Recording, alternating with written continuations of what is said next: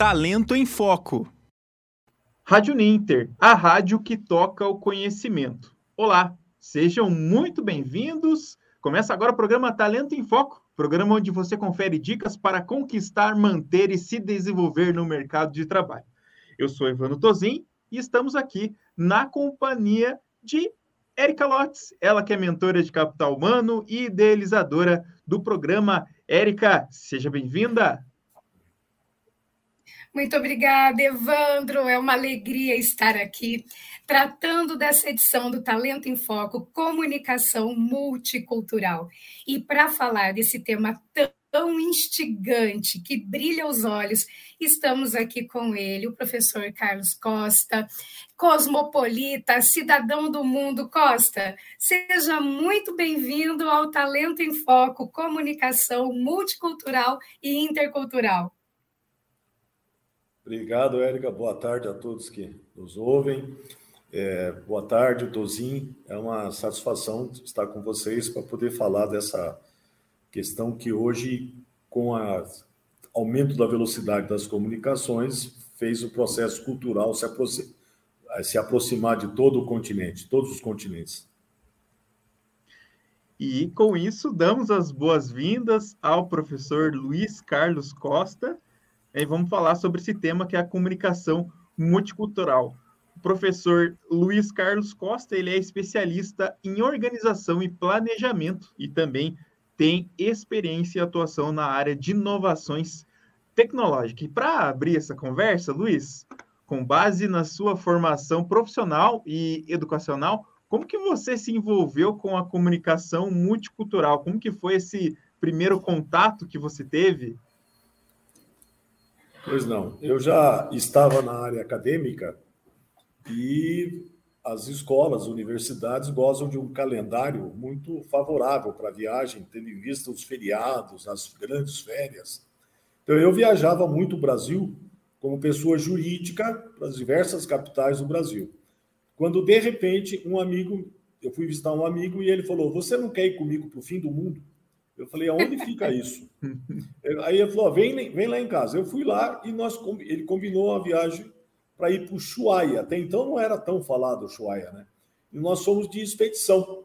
Então, a partir dessa viagem ao Ushuaia, na modalidade de expedição, acampando, subindo em vulcão, vendo geleiras, nesses veículos off-road, é que surgiu o gosto de conhecer os costumes. O carneiro assado lá na, com vinho deles lá que fazem localmente, como é que vivem nas comunidades. A partir daí eu passei a também gostar de viajar para o exterior também.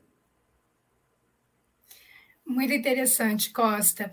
Olha só, você pode contar para a gente um pouco dessas suas aventuras e um pouco dessas nuances culturais de todos esses países e de todos esses povos com os quais você teve contato? Bom, é, eu vou me ater nessa apresentação a falar de alguns costumes asiáticos, porque eles representam a maioria da população do mundo. Então, esse continente asiático tem 4 bilhões e meio de cidadãos, contra 700 milhões da Europa. Então, se nós estamos acostumados com o que vem da Europa e dos Estados Unidos, dá um bilhão e pouco de pessoas, e é só nesse, nesse, nesse pedaço aí tem 4 bilhões e meio de, de habitantes. Então, eles estão assumindo uma escala na, na economia global que os costumes deles estão chegando a nós. Podemos ver a, série da Netflix, que está passando agora, que é Round Six, né?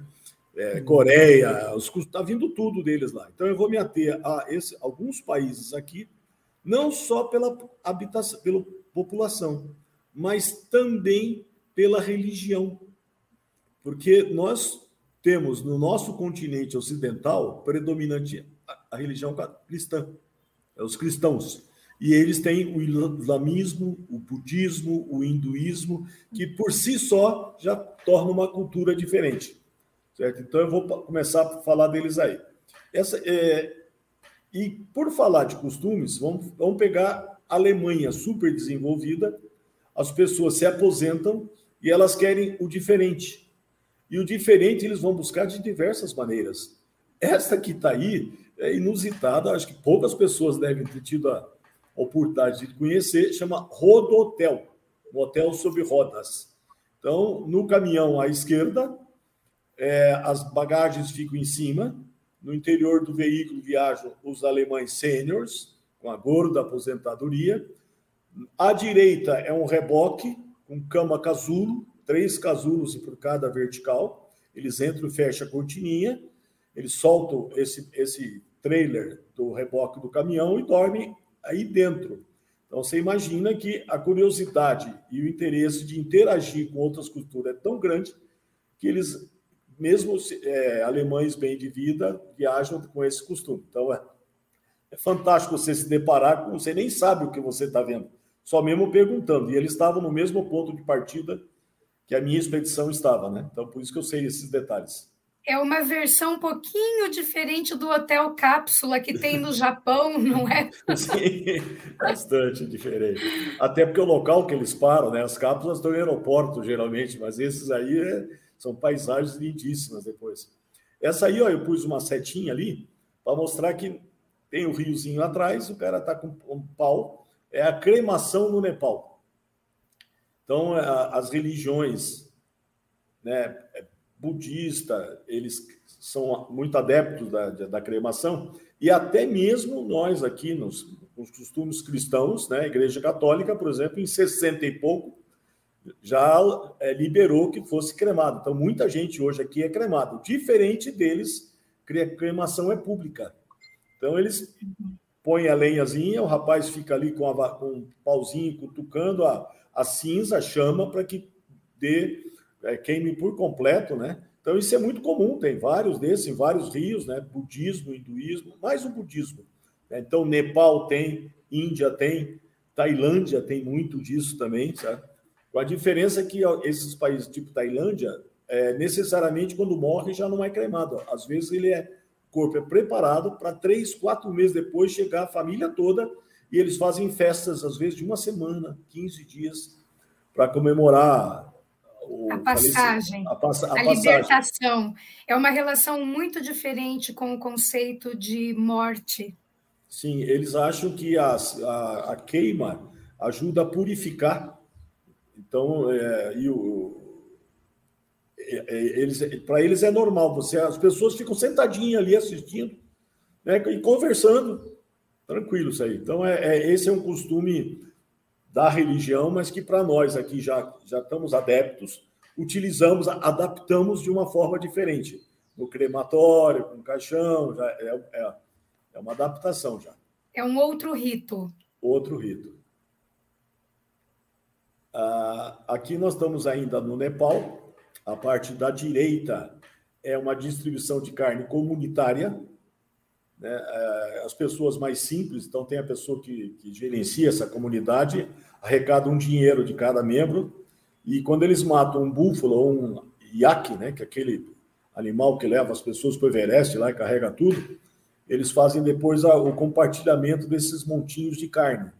Não quer dizer que não tem o açougue da esquerda ali, né? Uhum. Que tá, tem lá nas ruas, né? Tem o açougue, mas ali é onde eu estou mostrando à direita os montinhos, são nas trilhas, já não é mais na cidade, são naquelas diversas trilhas que você faz em uma 8 mil metros, 8.600 metros. Isso aí geralmente está na casa dos 4 mil metros de altura. Já está um pouco longe da, da cidade, são povoados, vilarejos. Então a cultura deles é, é, é, de compartilhar, quer dizer, eles são muito simples, né? Mas mesmo dentro da simplicidade, eles compartilham aquilo que eles têm. E até uma curiosidade, é, professor, o Himalaia fica no Nepal, se eu não me engano, é isso mesmo? Sim. Por isso, a, por isso é, essa, essa, grande altitude, né? É, o, o, na realidade, se a gente entrar, são três países, né? Você pega o Paquistão, a Índia e o Nepal, e pega a China também. Né? Eles juntam três cordilheiras: Himalaia, é, e Karakoram. Essas três, elas vêm com 8 mil metros e só existe um ponto que você pode passar de um lado para o outro, que é o passo. Né? E, aí você chega né, no Nepal, você, você vai para o lado do Himalaia, poderia ir para as outras três, duas cadeias, e o Himalaia tem 8.800 e pouco, depois tem a... Eu andei pelo... Por, Annapurna, que é 8.080, depois 8.400. Lógico que eu não fui até o 8.080, não fui ao topo, fui até a base, né? Uhum. Até o, o, início, mas realmente tem acima de, acho que são oito montanhas acima de 8 mil metros ali na região. Ô Costa, e conta aí pra gente essa história do, do rinoceronte, que, que ela é emblemática, né? Conta aí. É, é, eu fiz questão de colocar a foto do Wine Rhino, que é o chamado rinoceronte branco de um chifre, que ele tem numa reserva no, no Nepal, onde se faz safari, é uma ilha, né? E ele é todo com coraças, compartilhado, como se fosse montado, não é um corpo inteiriço, né? E ele, quando sai correndo, aí são duas toneladas, ele vai pisando em. vai chacoalhando tudo. Quando, como o objetivo da exposição era sair para ver tigre e, e ver o rinoceronte, foi, foi nos ensinado. Ó, rinoceronte, ele não enxerga nada. Ele levanta as orelhas dele, ausculta, né? E ele com um sensorzinho ele te localiza, ele abaixa a cabeça e vem disparada. Ele não sabe onde ele está indo. Ele foi aonde a fonte de barulho. E você tem que correr em zigue-zague, bater pedaço de pau para parecer que você faz bastante barulho, ou subir numa árvore. Eu estava com um amigo e o guia, eu achei a árvore. A árvore que eu achei. Era mais seguro. É, mas foi a única. Pode ver que as outras são tudo mirradinha. E eles ficaram atrás de tronco. Porque isso aí foi no dia seguinte, essa foto, que eu voltei para tirar a foto eu em cima da árvore. Mas é, o, meu, o guia bateu tanto nos troncos de árvore que ele se assustou com o barulho, parou e ele mudou o rumo, porque ele, na realidade era uma fêmea, né? Ela estava cuidando das filhas. Mas é muito Uau. bonito de ver, é muito bonito de ver isso aí, porque você fica na expedição, você fica olhando. Se vier dali, eu corro para onde? E você fica já de antemão analisando para onde você vai caso ela venha, ou você veja ela. E eu já tinha, eu já estava de olho na árvore. Então, quando eles apareceram, eu já corri para a árvore, porque eu já você fica o tempo inteiro esperando que apareça. Quando aparece, você tem que colocar em prática o que te ensinaram. Muito boa. Agora, então, vamos para a Índia. Nepal. Para o Nepal? Nepal. Ainda estamos no Nepal. O Nepal é onde Buda nasceu, né? É, era na Índia, depois passou para o Nepal, a cidade dele. Então, o Nepal é budista. E é lá que tem a deusa, que é a menina que eles escolhem a cada tempo, né, para representar a, a, divindade deles, né? E ela, quando ela atinge a maioridade, é, a, puberdade, já escolhem outra. E tem esse comprimento de mãos aí, chamado Namastê, que tem os budistas. Só que depois esse comprimento passou para um monte de locais, né? O pessoal de yoga passou a cumprimentar Namastê, o pessoal, tá, todo mundo foi cumprimentando Namastê. Mas isso aí é originário do budismo, faz na, em Bali, na, na Tailândia, no Nepal, na Índia. É o Deus que, que existe dentro de mim, que habite o Deus que existe dentro de você. Mas fora isso, tem muita. Não é só fazer isso, tem para onde fica o dedão, o quanto você inclina teu corpo, é, a, a, posição da mão, sabe? Tem uma série de para autoridades, para amigos, para pessoas que você está cruzando. Você está no Nepal andando lá na, nas trilhas, lá em cima, todo mundo que você cruza, namastê, namastê. Todo mundo sorri e te faz, faz esse cumprimento namastê. Originário do budismo, né? Depois já está tá virando É uma um cultura de paz, né? De é paz. impressionante, é uma uhum. cultura de, de paz. É. Vamos para o próximo, então. É, ainda no Nepal, aí é, aí é Bali, desculpa é, que também é budista. O interessante é que a região toda lá é islâmica, né? É, mas a Indonésia inteira é islã. Bali, que é uma ilha da Indonésia, uma das mil e poucas ilhas da Indonésia, é budista. É budista. É a única que é budista no meio de mil e poucas outras ilhas. E andando por lá, eles fazem uma oferenda para os deuses, né? E o budismo tem é, não é bem uma religião, né? Eles, eles, eles rezam para o bem e rezam também para o mal. Então, nós temos na foto da esquerda duas representações de divindades, onde uma eles pedem que cuidem das coisas boas deles, e do outro lado eles fazem as oferendas porque nada de mal aconteça para eles. Eles sempre têm o costume de se proteger dos dois lados, né? É um red que fala, né? Eles se, eles se garantem com segurança dos dois lados. Né? Ali à direita eu estou com um batik, um sarong lá no templo, né?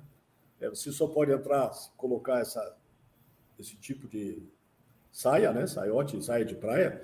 E à esquerda vocês vão ver que a entrada da casa ela está um pouco. Parece uma entrada de um templo. Isso é uma casa. A casa ou é a porta abaixo, para você entrar se agachando no sinal de reverência, ou ela já é como se fosse um templo, com três antessalas lá dentro, já representando cada um um setor. Então, isso aí você passa ao longo da ilha inteira, tem templos, templos, e diferente dos templos nossos, os templos deles são. Não tem riqueza, tá no, eles estão em locais maravilhosos de contemplação. Estão em cima do morro, na, na, na o mar, entendeu? Eles estão. As paisagens de tempo são lindíssimas. Esse é o mais importante deles. E não tem riqueza nenhuma. É, Bali também tem uma cultura da comunicação deles é, não verbal. Quando nós falamos de comunicação verbal e não verbal, eles ensinam três tipos de danças desde que a criança nasce. Essa aí é a dança Lelong, a pessoa consegue, pela expressão dos olhos, do rosto, das mãos, do corpo, dos pés, ele dança sob um som de uma música horrível, estridente, sem compasso, sem nada, mas eles fazem a comunicação deles através dessa dança. Então, isso tem shows direto, mas eles aprendem todos, desde criança, as diversas danças dele, em se comunicar sem a expressão verbal. É muito interessante.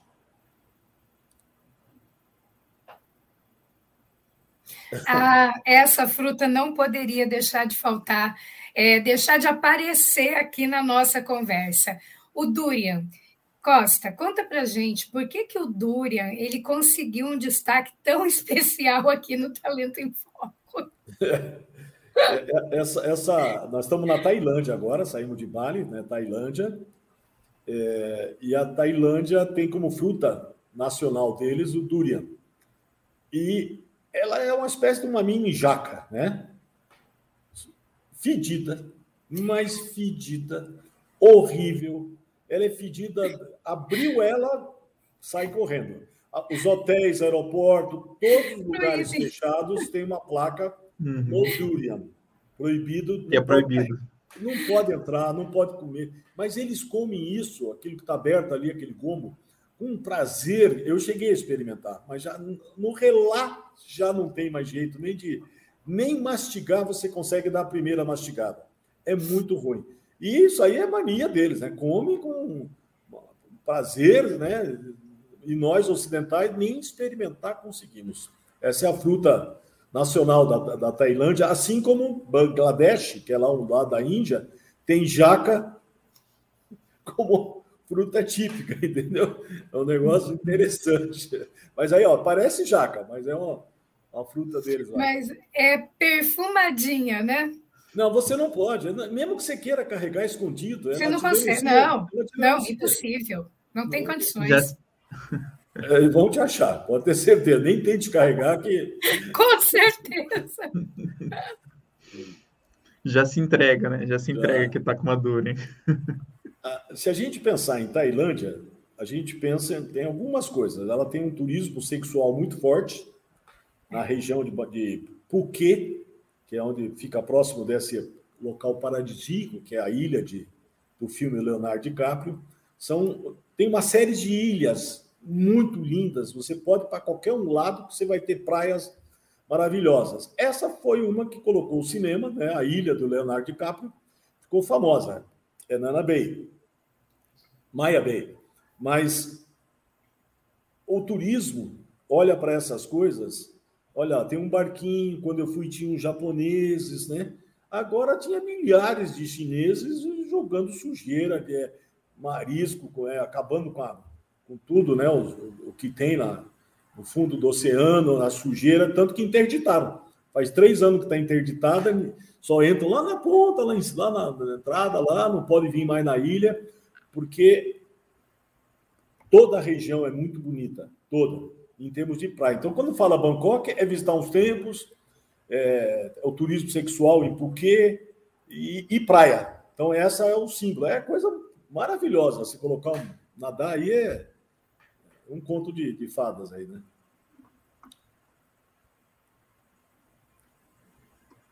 Isso aí, é, essa é. é. muito interessante também.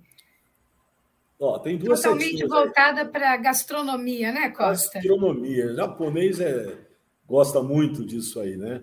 Assim como tem o comércio de, de marfim dos elefantes, né? Que eles, para roubar o marfim dos elefantes, eles matam os elefantes. O Japão, barbatana de, de tubarão. Aqui eles têm, o japonês acha que ninho de andorinha, sopa de ninho de andorinha é afrodisíaco. Então, na Tailândia, os homens sobem nesses bambus aí, que não sei como é que eles sobem.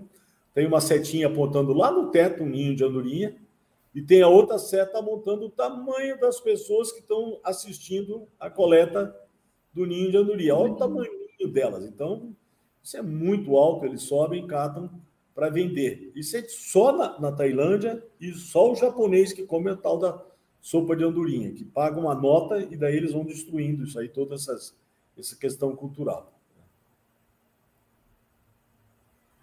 Ainda na Tailândia, o nacional deles, eles não têm o futebol. Né? Nós vimos religião, a gente viu praia, Thai box.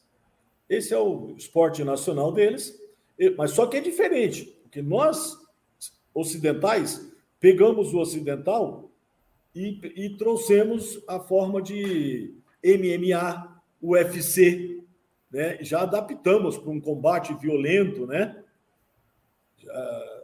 Eles não, eles lutam com 12 anos, 13 anos, 15 anos, tem 50 quilos, 50 e poucos quilos, 40. Então eles batem, batem, batem, batem, mas não é, não é que nem os outros que machuca. Não, é soco de adolescente. Então é o mais fantástico é você assistir a luta porque você não sabe quem está ganhando. Não é assim, o cara caiu nocaute. Não. É, uma hora o azul está ganhando, outra hora o vermelho ganha, e você não sabe. Você não entende as regras para saber.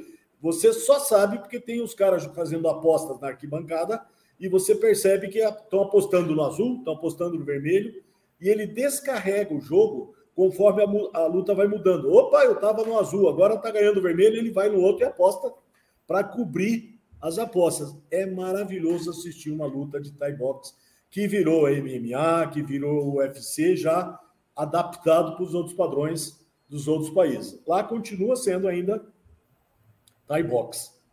O que, que vem a ser isso, Costa? É um cultivo de mandioca, seria? Me corrija? Não, né?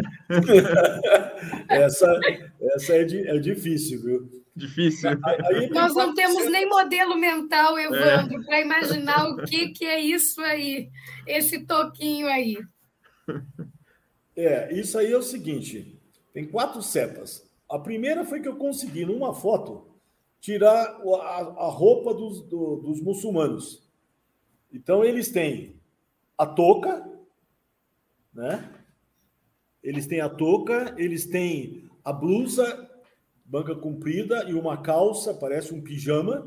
Essa, essa blusa é uma túnica, ela vem até para baixo do joelho, quase, quase lá no, no tornozelo. A calça embaixo é amarrada com cadarço, né?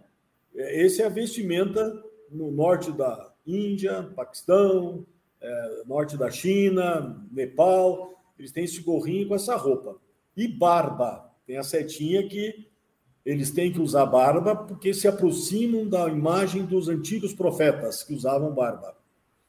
E ele está ali vendendo, ele está vendendo escova de dente. Hum. Isso ele Te está falei, vendendo. Evandro. Escova de dente. Só que não é só de lá. Isso aí tem na, na, no norte da África, na Arábia, ali, todos os países. Mas tem muito lá, porque na, essa, esse conceito de escovar o dente com, com pasta e que uma um aparelho, né, que é a escova de dente, isso aí é questão de, sei lá, mil anos, menos ainda de mil anos, 800 anos. Antes disso, era higiene bucal, era desse jeito, né? Tá, tá, espera um pouquinho que tá, deu um problema na minha bateria aqui. Tranquilo. Então, Marca, aqui para mim.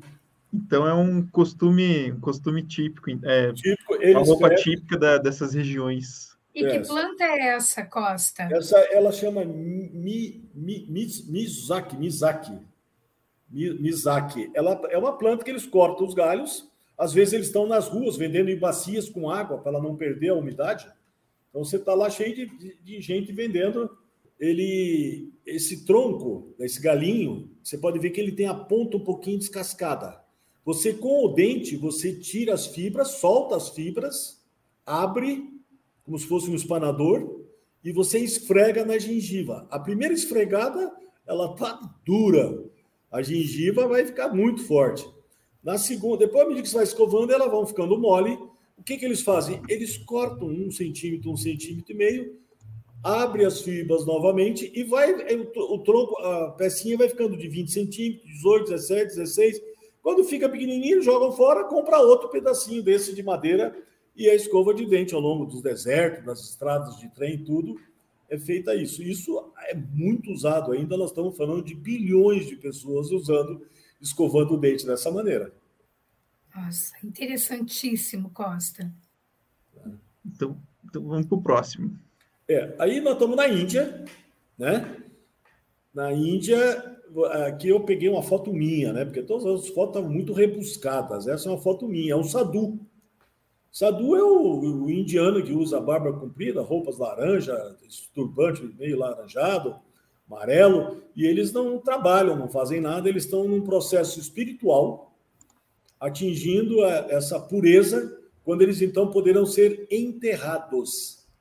Até então são cremados, sabe? ele tá, eles acreditam na, na, reencarnação, né? Que pode voltar como vaca, como qualquer coisa, tal. E eles acham que se purificando, se livrando dos sentimentos, das riquezas materiais, só tendo bondade, orações, eles conseguem atingir um nível mais elevado.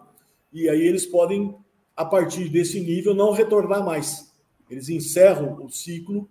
Então, eles são é, eles, eles encerram esse ciclo. Tem muitos deles naquelas escadarias do Rio Ganges, naquelas festividades, com tudo que é coisa impossível você imaginar: os cabelos, a barba, as roupas, a cor, as poses, entendeu? Assim. Costa, explica pra gente o que, que é essa escultura. É, isso aí eu presenciei, né? É uma foto, essa não é uma foto minha, mas é eu presenciei numa, numa expedição que eu fiz lá pela Índia é, ao longo das estradas rurais, tem essas pilhas, essas bolotas, e uma mais bonitinha que a outra, toda ornamentada, cheia de cortes, bem artística, né? Aí eu perguntei para o meu guia o que, que era. Isso aí é bolota de esterco. As crianças e as mulheres, os homens não, elas catam né, as, a, o que a camelo, a vaca defecou, faz a massinha, coloca na pilha e à medida que vai secando com o tempo, eles vão lá e fazem pequenos entalhes nela, pequenas decoraçõezinhas, para ficar esta pilha dele mais bonita que a pilha do vizinho, artisticamente falando. Então tá, é cheio dessas pilhas, e de, não só pilhas, às vezes esparramado, às vezes eles pregam na parede, entendeu? Põe a parede reveste inteira com isso. E para na época que estiver seco e for na época de, do plantio, eles pegarem já curtido e poder usar como adubo também é usado como energia. Eles põem no fogo para queimar, né? Ah, mas só que daí, no caso, polui muito. Então, está então tá diminuindo o uso como combustível, mas continua o uso como adubo. E então, tem um aspecto cultural aí também, né? Conta para gente. É, eles têm o seguinte: eles têm anualmente a festa da bolota. Quer dizer, como se fosse nas escolas, nas comunidades, eles levam e ficam atirando um no outro, eles jogam água também para fazer barro, né? Aquela mistura toda. É, é, é, é, costume deles, é estranho, né? Mas o cheiro já não é mais forte, né? Já foi curtido, já está. Eles. É... Então tem a festa da bolota de esterco. Essa aí, nós usamos isso muito aqui no Brasil. Até eu compro aqui para poder jogar na, na, vegetação daqui, nas roseiras, nas plantas. Vou no vizinho lá, no outro vizinho, e compro dois sacos, três sacos de, de esterco de galinha, de esterco de vaca. No caso deles ali é, é in natura, no próprio local, né? Até para fazer horta orgânica, né? Dá para é. fazer. Vamos para o próximo, então, aqui, Costa. Conta para gente o que, que, que de curiosidade tem nessa, nessas duas fotos aí. É, na, Três. Época, é, na época eu não me toquei tanto, que era, né, a gente choca, porque vê, eu tinha várias fotos das pessoas fazendo xixi na, na rua, né? Eu tenho fotos, inclusive, que tem uma filinha, um atrás do outro, né? Acho que deviam estar bem apertados, tinha até fila, né? Mas eles não têm pudor, né? Eles não têm aquela sexualidade que nós temos. Então, para eles, está ali é normal fazer na rua, a sua necessidade. Isso tem. Nós estamos falando, só abrir um parênteses, de regiões que não são ocidentais. É como eu no Brasil mostrar lá no, a palafita no Amazonas, a casinha de pau a pique de adobe lá no Maranhão. Quer dizer, a pessoa, se olhar só por aquele aspecto, vai ter uma imagem do Brasil. Mas o Brasil é, é mais do que isso. A mesma coisa que eu estou mostrando aqui. Eu podia mostrar Bangalore, os prédios modernos, tudo internet, coisa. Não, isso aí é questão. A maior parte da Índia é isso. Desertos, norte da Índia. Né? Então estão lá, mas daí eu me toquei que hum, o fato de ser lá, tem outros tipos também que lá que é o banheiro turco, que é aquele da direita, onde tem a setinha apontando para o balde e a canequinha. Canequinha vermelho, balde azul, não tem papel higiênico, não tem nada, você fica de cócora, né? E você se lava com a mão esquerda, pega a canequinha, limpa, lava, depois lava a mão com a canequinha, tudo. Então a mão esquerda é impura. Porque a mão direita é para comer, para cumprimentar as pessoas, para pegar coisas, e a mão esquerda é para higiene, para fazer coisas impuras. Então tá, tem lá, e isso não estou falando da Índia, ó, banheiro turco, vai na Ásia, lá tem isso aí. Lógico que se você ficar num hotel ocidental, você tem não tudo. vai ter. Né, tem tudo. Tem esse e tem o do lado, porque eles também têm, a pessoa deles também viaja para esses hotéis. Então eles têm os dois, tem lugar que tem os dois. Mas daí tem, já expandiram esse costume, quer dizer, pega lá como era antes, dá uma melhoradinha ali com, no turco, e tem lá Amsterdã ali embaixo, no meio da rua, mas só que já mais trabalhado. É uma Índia, já dá uma melhoradinha, entendeu? E aí eu não pus aí, tem na França, né, aqueles toalete público, Paris, você põe a, a, moedinha lá dentro, abre a porta, você usa, você pode até estar tá vendo o que está acontecendo lá fora, eles não veem, é tudo, né? Tem no Japão, mas assim, o, o contraste, a evolução que está tendo, né? Era, o interessante foi isso aí, mostrar essa, essa diversos é, uso né, de mictório ao, ao longo de, das civilizações. Né? E aí a gente tem o dentista na rua. Dentista. Vamos ver, alguém sabe antes do dentista quem que era dentista? Antes de ter a faculdade de odontologia, quem era dentista? Essa é barbeiro. Barbeiro. Os, os, barbeiros eram os dentistas de antigamente. Porque, é, porque eles mexiam com a navalha, barba, cabelo, e os médicos tinham medo de mexer na boca, então era o barbeiro que já mexia na cabeça, era ele que tirava os dentes, né? Era, tira dentes. Ó, tira dentes. Estamos falando aí de 1800 e pouco. Porque para o Brasil, a anestesia veio em 1890, por aí, anestesia. Antes disso, não tinha anestesia. Nós podemos ver na rua aí, não um barbeiro, mas já uma. Ainda no século XXI, né? Ah, nas feiras da Índia, arrancar o dente. Eles não tratam, não faz cárie, obturação, né? Mas está lá, arranca o dente. Então, os aparelhozinhos todos, de colocar na boca, os diversos, diversos alicates, e em amarelo destacado o antisséptico, para não poder inflamar, né? Para higienizar o limão. O limão, então, eles têm lá é, é a questão da higiene, né? Para não, não inflamar, para poder limpar um pouquinho as ferramentas dele, mas não, é, no, é no, senta na cadeirinha lá e vai no, vai no seco, né? E eu fiz um comentário já várias vezes de que a gente acha estranho arrancar o dente. Na Alemanha, as pessoas não têm plano de saúde para odontologia, não só na Alemanha, diversos países não têm, Sim. e é muito caro. Então você vai lá pegar um, um tram, pegar um, um trem, pegar. A pessoa está banguela, está lá sem um monte de dente, porque elas arrancam o dente, porque é muito caro tratar. Você imagina aí nesses locais a, a necessidade de extrair o dente de 1 bilhão e 300 milhões de pessoas, né? Então é, é na rua mesmo. Esse eu acrescentei ali, porque é, é algo assim. Eu, eu, tenho saudade disso, porque é onde, hoje nós estamos no, na, na, na, época das motocicletas, né? motoboy, moto entrega, motorista de aplicativo. Eles estão muito antes que isso com esses tuk-tuk, é uma lambretinha que eles fazem, adaptando que você imaginar, que transporta seis pessoas, oito pessoas, tem de tudo, né? Eu tenho, eu tenho várias fotos disso aí e é tudo colorido, enfeitado. Isso aí é, é muito lindo. Tem na Ásia inteira tem isso aí. Né? E como eles têm a, a apresentação deles no trânsito, eles são muito assim, não há essa coisa de levar vantagem. Você pega os caminhões ou qualquer lugar, está escrito atrás, please blow horn por favor, toque a buzina. Então, buzina lá é o tempo inteiro. E esses tuk-tuk, eles chegam a empinar, fica só na rodinha do lado, assim, sabe? Eu peguei um desse indo pro Muay Thai lá em Tailândia, e eu estava atrasado. Eu falei, cara, corre que eu vou perder a hora. Pô, parecia filme de James Bond, o cara com um negocinho desse correndo. É, é, é, é, sabe, é muito, muito interessante. Aqui são os motoqueiros, né? Que eles pegam, metem o pé no teu espelho, amassa a tua porta, eles aí vão com aqueles negocinhos girando. É muito, muito bonito. Tuk-tuk. Não sei porque não chegou ainda no Brasil. Isso aí. No Nordeste, o cara pega uma motocicleta uma, e põe seis pessoas em cima da motocicleta, né? Aí é muito mais confortável, né? Ah, esse é. Esse já. Ninguém consegue acertar o que é isso aí. Eu até tive reexaminando para ver se continuava assim continua assim na região desértica. Você imagina o seguinte: quanto de combustível vai famílias de 1 bilhão 380 milhões de indianos se comprarem uma geladeira ou um freezer para ligar nossa casa? Acaba a energia, não tem jeito. Então é ventiladorzinho, é motorzinho e é fábrica de gelo. Eles usam nitrogênio para fabricar, ó.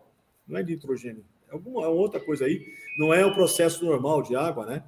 Eles fazem isso aí, fazem os blocos de gelo, distribuem, e o gelo serve para tudo. Nesse caso específico, uma sorveteria. Então tem a setinha ali, mostrando a questão onde tem um, um pilão. Esse pilão lá dentro tem um creme da fruta, tem o gelo picado, e o motorzinho faz aquilo girar, e com a pazinha ele vai segurando até que ele tira uma raspadinha e coloca no teu, no teu copo, que é o sorvete. Então, o sorvete que é? O creme, né, com o gelo que vai girando e vai, vai gelando. Isso aí tem muito, muito, muito lá na, na questão. Né? Muito, muito bom isso aí. E eles adoram esse sorvete deles aí. Essa China, China, aquela China que a gente vê poderosa, ela tem no norte da China. Pequim está no nordeste, vamos dizer assim, da, da China. Mas o norte da China é Mongólia. Os mongóis invadiram a China diversas vezes, foram até Pequim, vieram para o sul, tudo. Então, eles construíram a muralha da China para impedir que os conquistadores do norte e noroeste chegassem até os, Yan. Porque o Yan, chinês, a gente pensa que é tudo igual. Não. Yan é esse chinês da capital, de, de Hong Kong, de Xangai, de todos esses lugares, ele tem uma, uma, um aspecto físico que é ele está à direita dessa, dessa montanha que está aí com a seta, que é a muralha da China. À esquerda dessa montanha, nós temos Mongólia, né, Cazaquistão, Uzbequistão, tudo já diferente no seu semblante, nos costumes, tudo deles. E a muralha é original essa aí. Eu estava no caminhãozinho ali, passando pelos desertos de cobre, Tacamacan, e a gente acampava em barracas, e no caso aí nós acampamos ao lado da muralha da China, que com a chuva ela foi erudindo e ela fica menor. Né? Isso aí deve ter uns 5 metros, 6 metros, 4, 5, 6 metros. E lá, já perto de Pequim, os primeiros mil quilômetros dela lá, já é feita a terceira versão, a quarta versão, com bloco de cimento, blocos que Feita de pedra. De uhum. pedra, aquela passarela toda lá, já é nosso turístico, né? E eu costumo dizer que você não, não tem mais muralha da China, a não ser de madrugada. Porque tirar a fotografia da muralha da China, saiu junto um milhão de chineses na foto. Eu ainda tirei aqui, ó, não tem ninguém na muralha. Eu tenho foto da muralha, ainda tinha, assim, sei lá, mil chineses lá na muralha, para onde apontei a câmera, né? Hoje são milhões de pessoas, não tem mais condições de tirar. Mas essa é muito interessante, porque a pessoa, a ideia que se tem da muralha é que é aquela que, que a gente vê lá bonita, né? As pessoas sobem, passeiam lá, larga. Não é tudo assim. Uh, em alimentação, a China tem 1 bilhão e 400 milhões de habitantes. Macarrão é a principal comida. Macarrão de tudo quanto é tipo. Mas principalmente o tal do fried noodle, quer dizer, o cozido, né?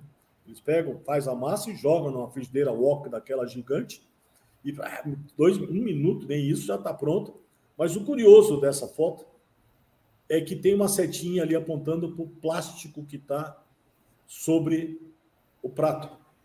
A gente nunca imagina. Chinês é muito sujo de maneira geral, sabe? Tirando aquela parte rica, milionária da China, o resto é muito sujo, muito sujo. A relação com a higiene é diferente é, da é nossa, né? Totalmente diferente. Então, mas aí estranhei. No meio de um deserto, eu estava no deserto, saindo lá da Rota da Seda, lá em cima, quase da Mongólia, perto da Mongólia, o plástico, você acaba de comer, eles tiram o plástico, certo, põe outro plástico e põe outro para o próximo cliente. Então, é muito, isso eu nunca tinha visto em lugar nenhum fazer uma higiene dessa. Vamos para o próximo, então. Essa é o final. É o seguinte: nós sempre falamos, e é objetivo de se estudar e de se olhar o aspecto multicultural, que é aceitar as diferenças.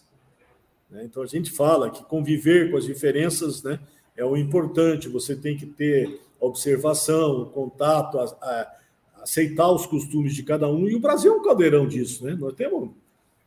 Para onde você olhar, é diverso do pantaneiro ao, ao, amazonense, ao cara do deserto lá do, do no Piauí, é, é muito muita gaúcho, né? Nós aceitamos essas culturas. A China não aceita. Se você olharem, olharem para esse chinês aí, eles não têm nada de chinês. Eles estão mais para o pessoal do norte lá, Mongol, Cazaquistão, Uzbequistão, Turkmeniquistão, é tudo muçulmano. E eles estão na, na, no centro de comércio da antiga Rota da Seda. Marco Polo, quando entrava e fazia as rotas, essa cidade chamada Kashigar é o local de, onde todas as regiões convergem para ela numa feira de final de semana. E eles vendiam camelo, tudo que você puder imaginar tem aí nessa feira. De rádio, de pilha, de televisão, de animal, de peça de usada, pensa tem aí nessa feira, setores específicos. Só que eles têm uma cultura muito forte. E a China não permite isso. Ela pegou o Tibete, que também tem essa cultura, essa feição, essa diferente, né? Eles não parecem chineses. Mandou lá, pegou, ele fez uma linha de trem com pressurizado de alta velocidade e despegou lá um milhão de, de, de chineses do, Yan, do amarelo, para poder miscigenar a população do Tibete. Então, dentro de alguns anos, os tibetanos já se parecerão com o resto da população da China. Aqui a mesma, eles estão agindo diferente. Eles estão acabando com tudo que tem de tradição nessa cidade e tá, o pessoal está separado em, em, em, não é prisões, mas estão é, marginalizados, como os poloneses foram na, no início pelos alemães, antes da Câmara de Gás, eles estão aí marginalizados. Então, esse é um segmento triste que mostra que isto não é multiculturalismo, quer dizer, não se aceita essas diferenças, esses costumes.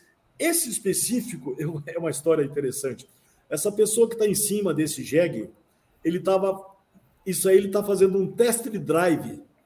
Ele estava negociando com as pessoas, é aquele negócio de dinheiro para lá, dinheiro para cá, quanto, negociando. Ele pegou e montou e deu um pique com, esse, com essa mulinha aí, com esse jegue, para fazer o test drive. Então ele acelera, freia, depois dá a volta, vira. É muito, muito. É uma feira fantástica que existe até hoje, mas estão acabando com ela. Então eu coloquei isso como um símbolo do que não deve ser feito, o não respeito às diferenças e às culturas dos outros. Tá? Costa, e aí, qual, qual é a mensagem que você deixa, né, para o pessoal que está estudando, que está agora trabalhando para a carreira? Por que a importância de se interessar por essa comunicação intercultural, multicultural? Bom, a, a globalização cortou distâncias, acelerou tudo, então não tem mais o meu. Hoje em dia é o nosso, né? Tudo. você vai na TV, você vai no streaming, você vai na música, você vai na, na roupa, na moda, está tudo já muito interligado. Então não tem mais quase você aqui do lado ocidental, você já não sabe mais o que é teu naturalmente. Você pegar a música, por exemplo, o rap, o Veio lá do americano, eles vão, vão vai mudando, assim como o boxe virou MMA, a gente vai pegando os costumes, a cremação nós pegamos e adaptamos um pouco né, no ocidental, mas é importante respeitar a cultura. E o ambiente acadêmico é propício para isso. A pessoa está pensando no seu futuro, em crescimento, então as organizações estão preparando treinamento específico para conviver com o diferente.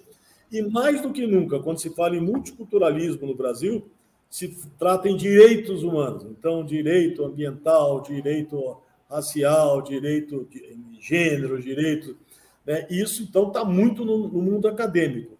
Mas, mais do que isso, eu acho que o, o aluno ele tem quatro, cinco anos para pensar em diferenças e que ele vai ter que ser inserido nessas diferenças. Porque para ele se inserir nessas diferenças, ele precisa aceitar. Então, ele precisa ter uma inteligência emocional muito forte para poder conviver sem tentar impor a sua cultura e sem também tentar absorver totalmente. Quer dizer, há que se preservar a cultura dos outros e você manter a sua e saber conviver. Então, o, o país que todo mundo fala que é muito bom é o Canadá. Né? O Brasil em si também é uma miscigenia muito, muito grande. Então, o aluno, sabendo o que ele quer ser, através de da análise, quem sou eu? Porque ele só vai para algum lugar se ele souber quem ele é. Então ele tem que saber descobrir quem ele é nos diversos aspectos sociais, familiar, econômico, financeiro, cultural, religioso. Aí ele determina o caminho e vai encontrar por esse caminho muita cultura diferente, muito costumes diferentes, e ele é um ótimo momento para treinar. O seu colega do lado, da frente, que trabalha durante o dia, o que faz à noite, que está pagando, pegou um crédito educativo, tem culturas, é, costumes diferentes, finanças diferentes. Então, eu acho uma ótima oportunidade e aproveitem esse momento, porque é, é, é, é um momento único na vida de todos. Nossa, Costa, muito obrigada. Passar esses momentos com você, são, é, esses momentos são maravilhosos. Muito obrigada de ter estado aqui conosco no Talento em Foco. Evandro, com você. Então, agradecer esse encontro aqui, participando com o professor Luiz Carlos Costa, compartilhando um pouco das experiências e viagens, né, que ele, ele conseguiu é, passar um pouco daquilo que ele vivenciou, né, principalmente lá na Ásia, né, essas diferenças de costumes, hábitos, né, cada cada cultura é de uma forma diferente, né, cada nação tem uma, uma identidade, um modo de, de viver, mas que a gente possa entender cada vez mais essas diferenças, né, as diferenças de comunicação, para poder é, se desenvolver e poder entender também, né, entender as outras diferentes culturas, os seus modos de se manifestar, né?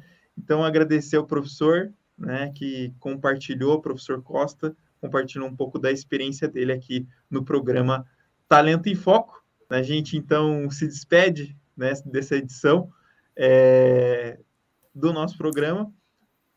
Luiz, quer deixar mais algum recado? Podemos, podemos fechar a edição de hoje? Não, podemos. Eu agradeço a, a possibilidade de expressar a diversidade que existe, né? E de uma forma que talvez nem sempre seja mostrada, porque não se pode mostrar só com enfoque negativo, pejorativo. Você tem que se mostrar que é um aspecto cultural.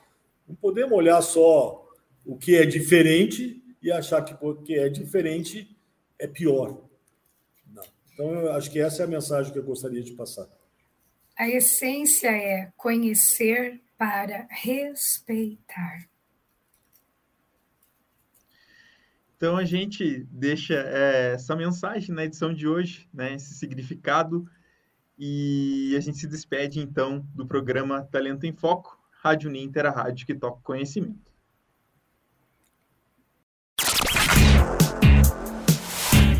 Talento em Foco.